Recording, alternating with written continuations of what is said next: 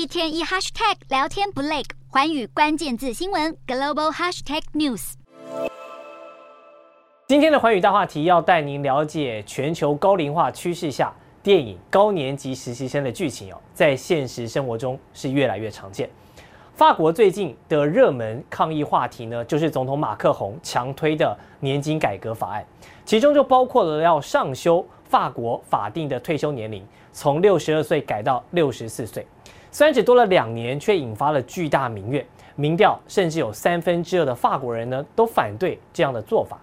但我们来看，虽然比起其他的欧洲国家，如英国是六十六岁领退休金，德国是六十七岁。所以法国改到六十四岁并不是很出格的做法，但显然在法国劳工的心中呢，并不是这么想的。他们觉得哦，晚两年才能退休，已经踩到了部分人士的底线。不只是中老年人，包括年轻人也认为啊，在看不见未来的时代，还要持续工作到老，令他们感到相当的绝望。所以欧洲人是非常注重工作跟生活的平衡。不过，在节奏快速、讲求效率的东北亚呢，包括日本、韩国，老龄化明显的地区，活到老、做到老的趋势哦，就更加明显了。韩国的企划财政部统计厅最新公开的数据就显示，六十岁以上的就业人口从二零一三年二月的两百七十三万人，到今年的二月五百七十七万人，十年的时间就翻了一倍多。韩战后一九五五年到一九六三年出生的婴儿潮。那代人已经是六十岁以上了，但通货膨胀跟物价核心指数的年年增长，使他们无法安心养老。许多人为了生活开销，还必须留在职场，而这个现象在日韩是相当明显。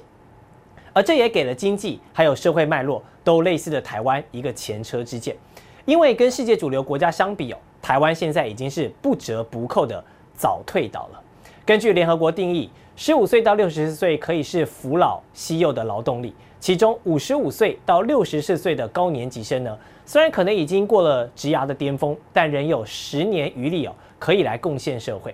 二零二一年，日本的高年级人口劳动参与率呢，就高达百分之七十九点一，而台湾却只有百分之五十不到。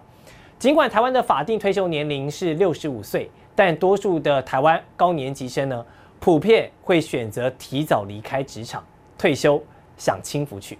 而我国国民平均寿命呢，已经超过了八十岁，与五百万的六十五岁以上人口，其实还有几年是可以持续参与社会、提供劳动力的。但有一派就认为台湾人过早退休了，已经成为政府财政、健保、医疗，甚至是社会稳定的隐忧。有劳工协会就呼吁啊，不乐见法律将六十五岁以上族群定义为老人，这样会被贴上弱势、无法独立、需要社会福利等等的标签。希望发起一场高龄解放运动，倡议呢将老证名为壮世代，来帮助社会提早认知高龄化劳动力的普及，是台湾社会当前发展方向一个绕不开的议题。